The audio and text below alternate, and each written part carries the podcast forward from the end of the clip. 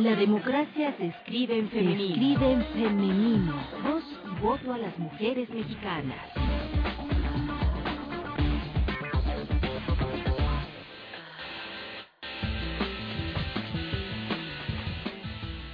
Las mujeres priistas levantan la mano. Diva Gastelum Bajo busca un escaño en el Senado de la República y actualmente es la presidenta del Organismo Nacional de Mujeres Priistas y esta mañana nos platicará sus propuestas y logros. El Cuchicuchi de Josefina. La candidata del PAN a la presidencia de la República, Josefina Vázquez Mota, pide a las mujeres que saquen a sus maridos a votar el 1 de julio y si no quieren, no habrá Cuchicuchi. Invisibles las mujeres para la candidata y los candidatos presidenciales. El debate ciudadano convocado por el movimiento Yo Soy 132 de nueva cuenta mostró que las problemáticas de las mujeres y las propuestas en materia de género quedaron fuera.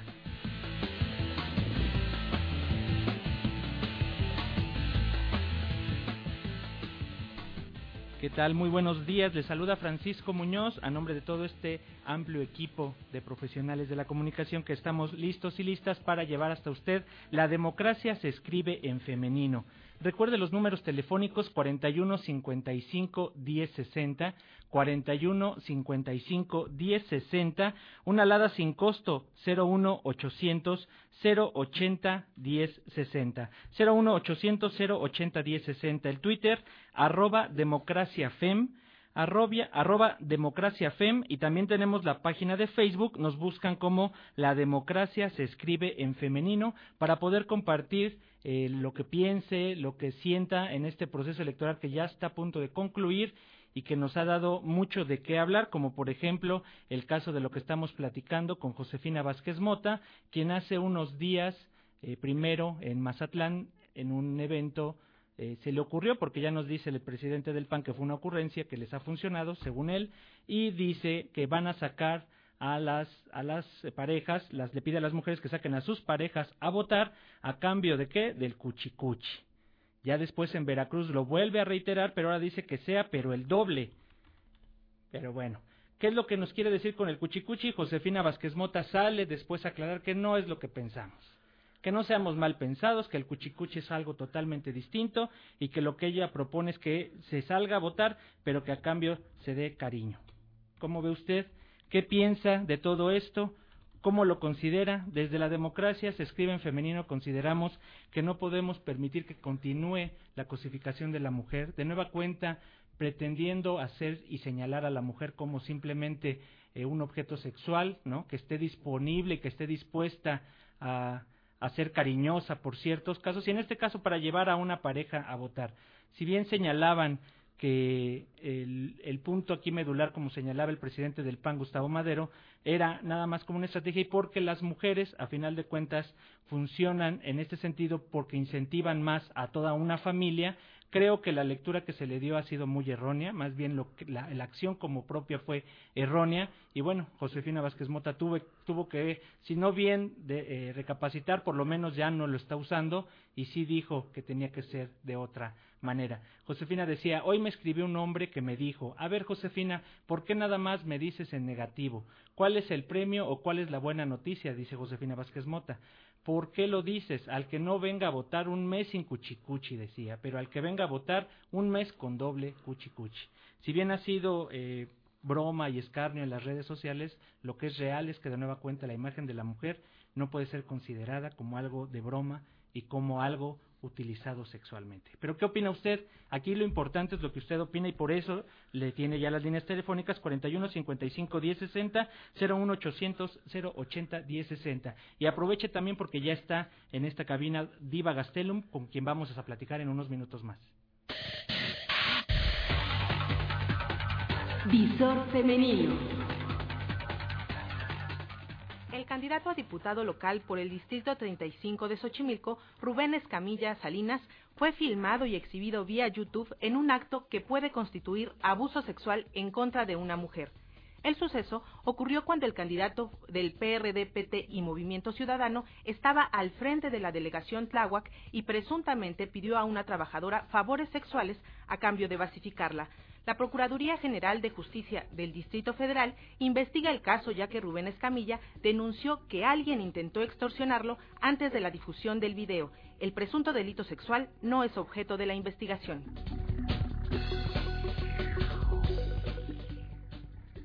La violencia contra las mujeres y los feminicidios fueron temas ausentes en el debate Yo Soy 132, organizado por jóvenes estudiantes y académicos. Con una participación minoritaria de mujeres en la ronda de preguntas y réplicas, los tres candidatos que sí asistieron, López Obrador, Vázquez Mota y Cuadri de la Torre, respondieron a algunas inquietudes de los jóvenes en materia de medios de comunicación, economía, educación, seguridad y drogas. En suma, el debate fue un hecho inédito y un gran avance para la construcción de una ciudadanía participativa.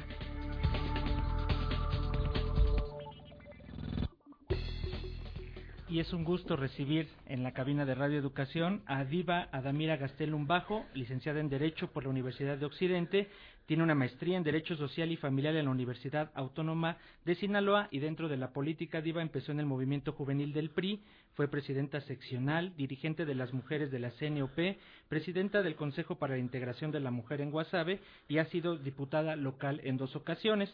En el 2003 y 2006 fue diputada federal, siendo presidenta de la Comisión de Equidad y Género y toda una conocedora de este tema. Diva, bienvenida. Muchas gracias, Francisco. Este, es un gusto poder estar en un programa que se dedique especialmente a revisar el tema de las mujeres porque pareciera que es un tema que poco importa y que está ausente precisamente en los grandes debates de este país. Y si tomas en cuenta que más de la mitad de la población somos mujeres, niñas y mujeres, pero que además el número o los resultados o la estadística nuestra es muy desfavorable, yo digo que el saldo es negativo, hay un gran déficit en los derechos humanos, en los derechos políticos, partidarios. Este, en suma, la discriminación sigue siendo parte de nuestras vidas y que a mí me apena que en un momento tan importante no podamos ver agendas realmente comprometidas con las mujeres. Efectivamente, Diva, y por ahí quisiera comenzar contigo. Tú tienes, eh, ahorita nos comentan que has estado recorriendo mucho el país eh, como señalaba, eres presidenta del Organismo Nacional de Mujeres Priistas.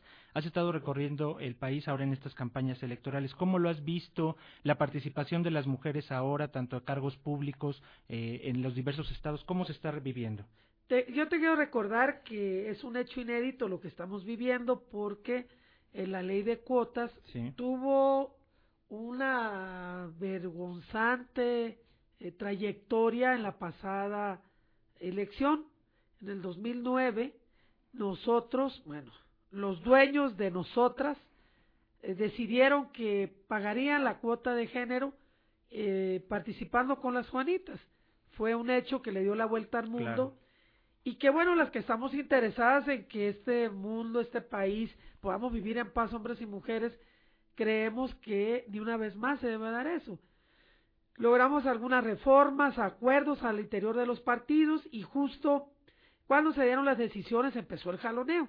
Yo como dirigente de las mujeres, yo le decía que más allá de la dirigencia yo tengo un gran compromiso con el tema porque creo en él y creo que es una de las partes que poco se ha valorado y que puede resolver mucho la problemática violenta que tenemos en este momento. Y tú recordarás, el TRIFE da una orden. Así es el IFE le dice, no te entiendo, pues claro que no le entiende porque no le entiende el tema de las mujeres, les causa roncha el tema de las mujeres. Luego regresa, el TRIFE le contesta al IFE, pero por otra vía, y finalmente la impugnación la hicieron un grupo de mujeres priistas, eh, de tal manera que en el vaivén de sí, no, sí, no, en mi partido 56 eh, hombres tuvieron que ser sustituidos y seis al Senado, y por primera vez un partido tiene paridad en la lista nacional y en la de las circunscripciones. Es un hecho inédito, al menos en el número. Y yo he recorrido todo el país exactamente con las mujeres, porque nos van a querer endosar todo lo que pase, los números, Bueno, Tabasco acaba de bajar siete. Así es. Eh, son trece días. Sí. Veracruz otras tantas. Este, hemos tenido algunos, en donde hay elecciones concurrentes, algunas resistencias, pero creo que este es el paso que no debemos de perder y que va a ser fundamental para los próximos eh, acuerdos políticos, las próximas elecciones, pero sobre todo, hablando de la democracia escrita en femenino. Poder que el hecho material de votar y ser votadas, de ser ciudadanas, se refleje. No, no tenemos a salvo nuestros derechos, entonces nosotros no solamente queremos participar en las elecciones, sino tener ciudadanía plena de derechos, de obligaciones, pero también en la toma de decisiones y dirección de este país. Eh, resulta curioso, eh, Diva, que haya sido en los debates, sobre todo en el segundo, donde se habló más del tema de mujeres, pero de nueva cuenta encasillando a las mujeres y mandándolas ese rol eh, del hogar, ¿no? Te voy a dar más guarderías, te voy a dar eh, más apoyo para que tus hijos estén bien, para que tú como madre trabajadora, pero ¿dónde está esa parte eh, medular como esto de las oportunidades que se deben de generar tanto en la vida eh, política como en la vida pública. No lo estamos viendo en, creo que ninguno de los cuatro candidatos, incluida la candidata. Bueno, discúlpeme que tenga que decir, este, el, candidato Enrique Peña Nieto y aceptó la participación real de las mujeres en su gabinete. Yo no he visto en otro lado que se diga como tal. Y esa es la otra parte que a nosotros nos hace falta. La administración pública federal, estatal y municipal se ha visto mermada en la participación de las mujeres. Es más, no hemos podido salir de, entre el 4.9, 5.2 de presidencias municipales. las composiciones en los congresos locales y federal más o menos han avanzado eh, milimétricamente, pero creo que en la toma de decisiones no hemos estado y de dirección. Eh, las propuestas que escuchamos en el último debate reflejan exactamente que eh, nuestro paso ha sido lento los ofrecimientos todavía son, no son comparables con otros eh, aspectos de la vida productiva del país. A nosotros nos siguen ofreciendo cosas para salir adelante apenas de una actividad primaria en donde nos han sometido a ser madres, amas de casa, y luego celebrar que son jefas de familia, y luego dice, es que tú eres, sí, sí, sí, o sea, sí es importante que la mujer decida qué parte de la vida quiere, si quiere tener pareja, vivir sola, es una decisión propia de la mujer, pero las condiciones, las políticas públicas para que ella se desarrolle, este, todavía falta, falta bastante. Ediva, hablando justamente de Enrique Peña Nieto, eh, tú te acercas, ustedes como organismo se acercan a él, le dan algunas propuestas en esto de materia de equidad de género, o cómo, es, cómo puede irse generando esto pensando eh, en un posible gobierno, si es que llega a darse, en este sentido de poder conjuntar a más mujeres dentro de la, de la actividad en su gobierno. Bueno, yo tengo que agradecer, tendría que agradecerle a mucha gente, pero especialmente a Pedro Joaquín Codwell y a Enrique Peña Nieto, a Luis Videgaray, Miguel Ángel Osorio Chón, porque han escuchado. Mira, a ellos les dijeron no pasa nada si no llevas la cuota de género. Y yo estuve en la insistencia y compañeras por la vía legal, pero la vía política no se arregla en los tribunales, discúlpenme. Son acuerdos que en donde hay que valorar por qué sí, no solamente dónde le pegan al candidato, cómo sí puede eh, él avanzar acompañado del grupo social más grande del país. Lo logramos. Las propuestas que él ha subido fueron acuerdos que tuvimos, fueron eh, investigaciones que entregó la organización que tenemos en el afán de que nosotros pudiéramos este, tener un candidato eh, que supiera cómo hablarle a las mujeres. Pero debo decirte algo más. El 23 de noviembre yo llego a la dirigencia nacional de las mujeres. Enrique Peña Nieto todavía no era el candidato. Ese día decidió decir voy, aunque todo se escuchaba, era un rumor público. Ese día fue. Y ese día nosotros le entregamos un diagnóstico. Un diagnóstico doloroso porque habla de que las mujeres ganamos menos que los varones, vamos más a la escuela y somos menos contratadas, pero además que la principal causa de muerte de las mujeres sigue siendo el cáncer cervicuterino y mamario, que no ha habido una campaña. A ver, yo te pongo algo muy, muy práctico. Tú recordarás cuando la polio, el sarampión, la viruela, la varicela eran causa de muerte de los niños. Los gobiernos en ese entonces echaron a andar, campañas agresivas Y hoy que tengas un caso de polio, es aislado o puede ser el descuido de los padres, o bueno, o la carga que puede traer genética, pero especialmente se acabó el tema. ¿Cómo le hacemos para que se puedan acabar tres temas urgentes en la salud de las mujeres? El tema del cáncer cervicuterino y mamario, el papiloma humano y sobre todo la violencia, que es un tema de salud, es un tema de la vida de las mujeres, importante, dejando por un, no dejo de lado, pero el tema del aborto, el tema de la diversidad sexual, toda esa carga que nos han impuesto a las mujeres. Siento yo que en las propuestas que Enrique Peña Nieto ha llevado, que han sido bloques grandototes, que tienen que desembocar en aspectos muy puntuales, que eso ahí, ahí estaremos, y además de puntuales, con metas bien claras y evaluables. No es suficiente el dicho, no es suficiente el compromiso, nosotros vamos porque se cumpla esto y porque la vida de las mujeres pueda cambiar en positivo, porque ha cambiado en negativo. Somos en este momento en los, hay estados donde la violencia creció tres, por tres veces más, cuando son unos estados chiquititos, aunque sea una. Somos mujeres que somos asesinadas por crímenes de odio, y en el acta de función se le pone muerte natural. Entonces yo sostengo, entonces la muerte de las mujeres es muy natural. Son tantos los temas, como tan grande es el grupo que representamos, como somos más de la mitad de la población, en donde los gobiernos, la política de este país debe estar totalmente dirigida a mujeres. Hay hombres que creo que no lo entienden. Les molesta que haya instituto de las mujeres, les les molesta que las cosas estén segmentadas, desagregadas por sexo, perdón, pero no nos dejan otra.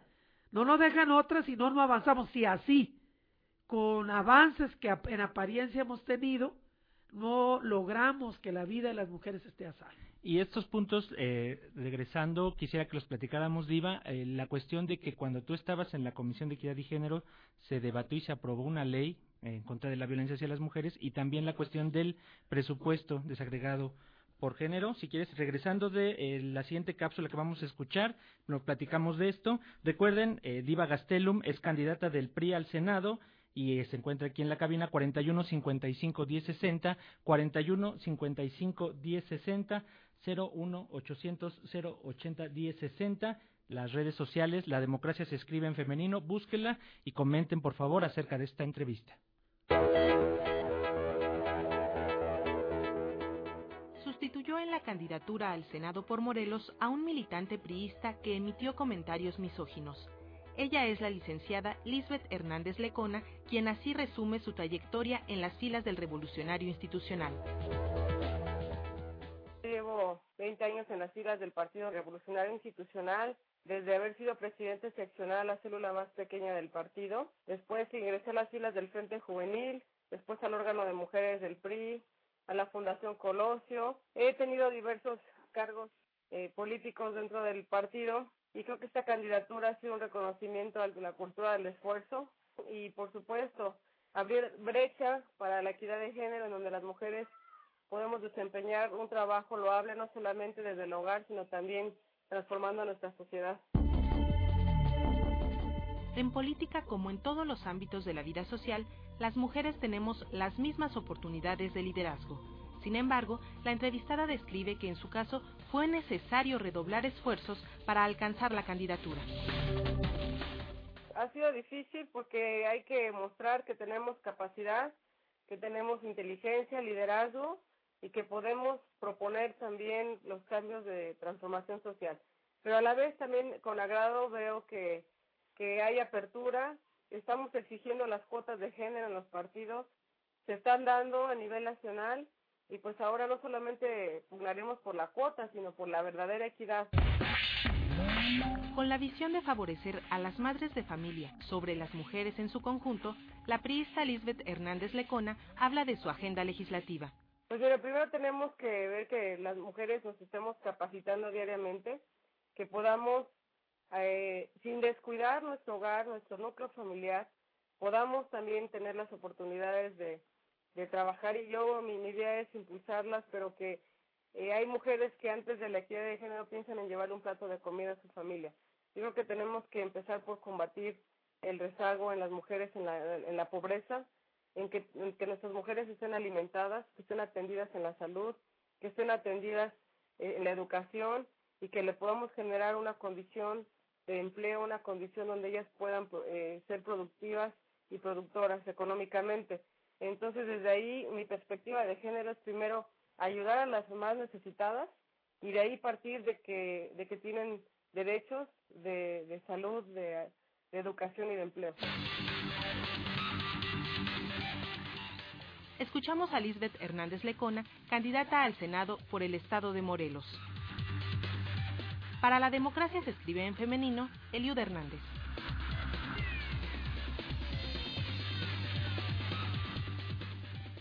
41 55 10 60, el número multilínea de Radio Educación. Y bueno, eh, Diva Gastelum se encuentra aquí, candidata al Senado por el PRI.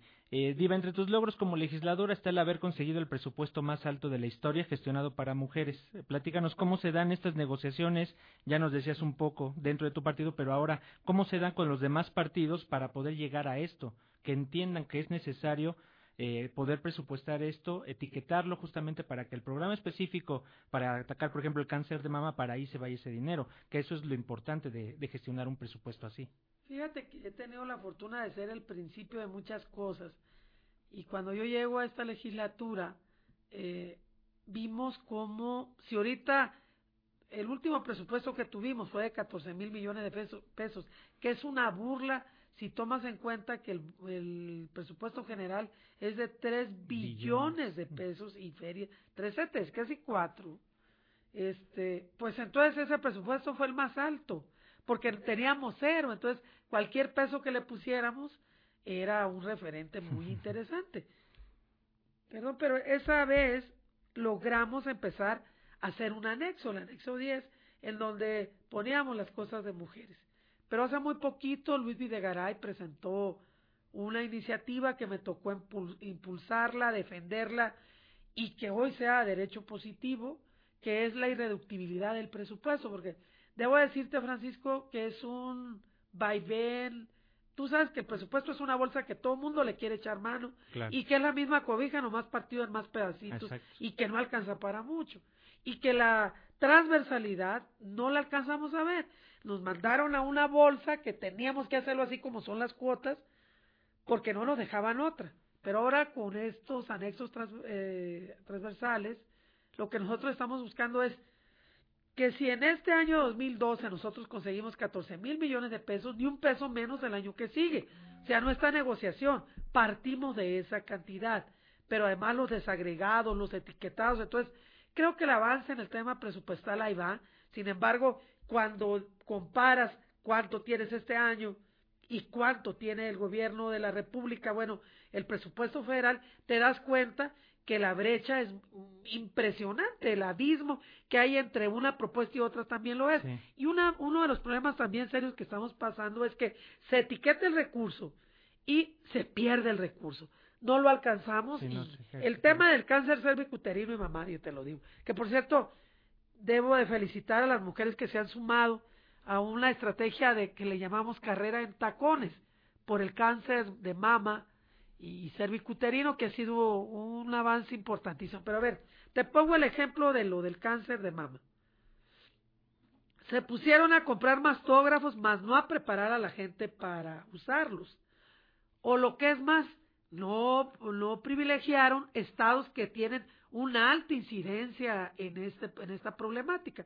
Creo que sigue siendo así como oropel y discurso. Si estoy contigo, el testimonio ahí está, celebramos el Día de la Lucha contra el Cáncer, pero realmente acciones afirmativas deben de venir ya en serio. Claro.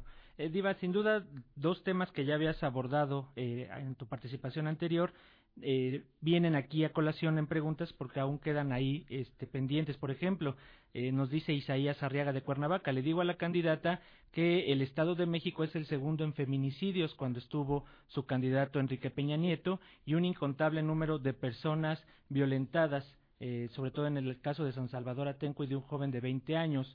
¿Y qué nos puedes comentar de esto? Primero decirle que soy una apasionada de eso y que quiero decirle que lo invito a que lea el último informe de ONU Mujeres, Instituto Nacional de las Mujeres, Comisión Especial de, la, de Feminicidios y eh, ONU Mujeres son, y Colegio de México. El Estado de México está en el número 13, 13, óigase bien. No lo estoy defendiendo, aunque una mujer eh, sea asesinada es suficiente. Pero cuando tú le metes la fórmula, que es el estado más grande del país, más grande, pero que además cada mes llegan alrededor de un millón de, así de millón de gentes. La gente ya no viene al DF, se va al Estado de México, se baja al 17. Pero sin embargo, este, tú revisas Baja California Norte y encuentras que en tres años crecieron tres veces más. El Estado de México yo lo invito, no lo dice la DIVI, no lo dice el PRI y no lo queremos defender. Hay un estudio, la última investigación es de la organización más prestigiada del mundo, que es ONU Mujeres, Colegio de México, Comisión Especial de Feminicidios y el Instituto Nacional de las Mujeres. Martín Monroy eh, pregunta en el mismo sentido del incremento de la violencia hacia las mujeres en el Estado de México. Eh, también nos dice Antonio Díaz de Narvarte, ¿por qué el PRI apoyó la criminalización del aborto en 17 estados de la República, algo que también se señala mucho, Diva.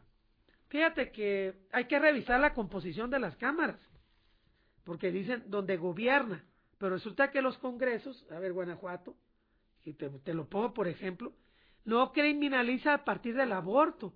Fíjate que metió una figura que dice homicidio por grado de parentesco. Esa es, tiene 166 mujeres en el bote penalizadas.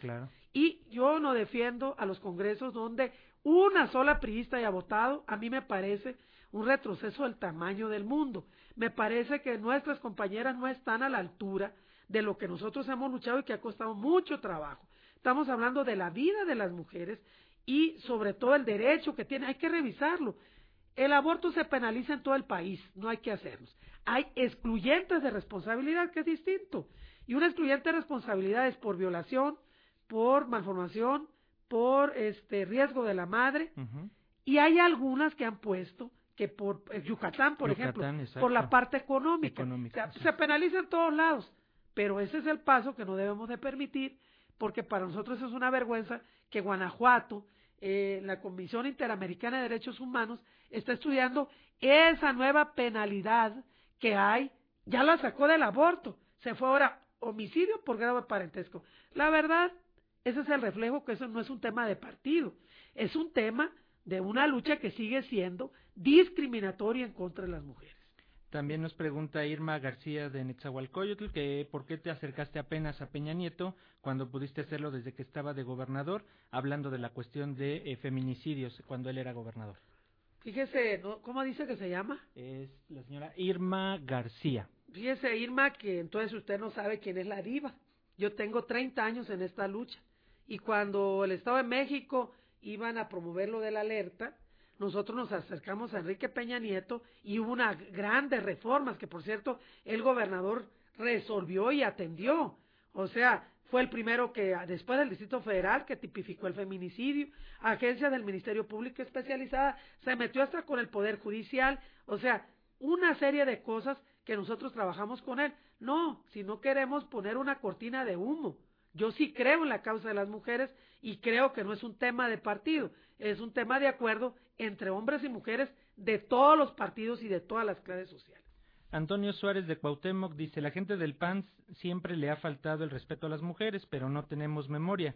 Recuerdo a Fernández de Ceballos con el viejerío, que las mandaba a la cocina, Fox con la lavadora de dos patas y ahora Josefina con su cuchicuchi. Tenemos un ah, minuto, Diva, a ver, nomás te quiero decir, quiero terminar con eso. A mí me da mucha pena que Josefina nos haya ridiculizado. A ver, empezó diciendo, voy a ser una presidenta con faldas, pero con muchos pantalones por el amor de Dios. O sea, yo no necesito, o sea, no es la figura masculina la que te da la fortaleza, sino Michelle Bachelet o Chinchillas o la este Rousseff, o, o, la propia eh, presidenta de, Argentina. Lo hubiera hecho, pero donde sí de veras se salió de contexto Josefina y me apena mucho que esté en tercer lugar la señora, porque nos va a dejar mal paradas a las mujeres, fue donde puso a hacer ejemplos con los candidatos.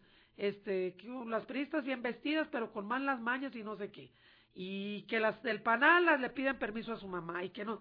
Pero qué chistoso, no se pintó ella, se pintó la mano, se debió haber pintado la mano de sangre, porque para que le dé a la estructura del PAN, este país tiene 160 mil muertos que tienen nombre y apellido, no son palitos y bolitas. Eso nos pega enormemente a las mujeres, que una mujer del nivel de Josefina ridiculice la, la figura de las mujeres. Diva, desgraciadamente el tiempo se nos agotó, pero está abierta la invitación. Ojalá pasadas las elecciones puedas regresar para que nos ayudes a hacer un balance de cómo estuvieron las elecciones. ¿Te parece, Diva? Te Muy podemos bien, comprometer. Muchas gracias, muchas gracias. Diva Damira Gastelum Bajo, ella es candidata del PRI al Senado. Les agradecemos mucho su escucha. Se, nos despedimos en el reportaje y voz Eliud Hernández, la musicalización de Daniel García, controles técnicos en estudio Francisco Aguilar, en cabina eh, también está Francisco Aguilar, asistente de producción y llamadas Mónica Salcedo y Janet Salvador, coordinación general y conducción Francisco Muñoz, todas y todos en una producción de Guadalupe Sánchez para Radio Educación. Muchas gracias a usted, buenas tardes. Gracias.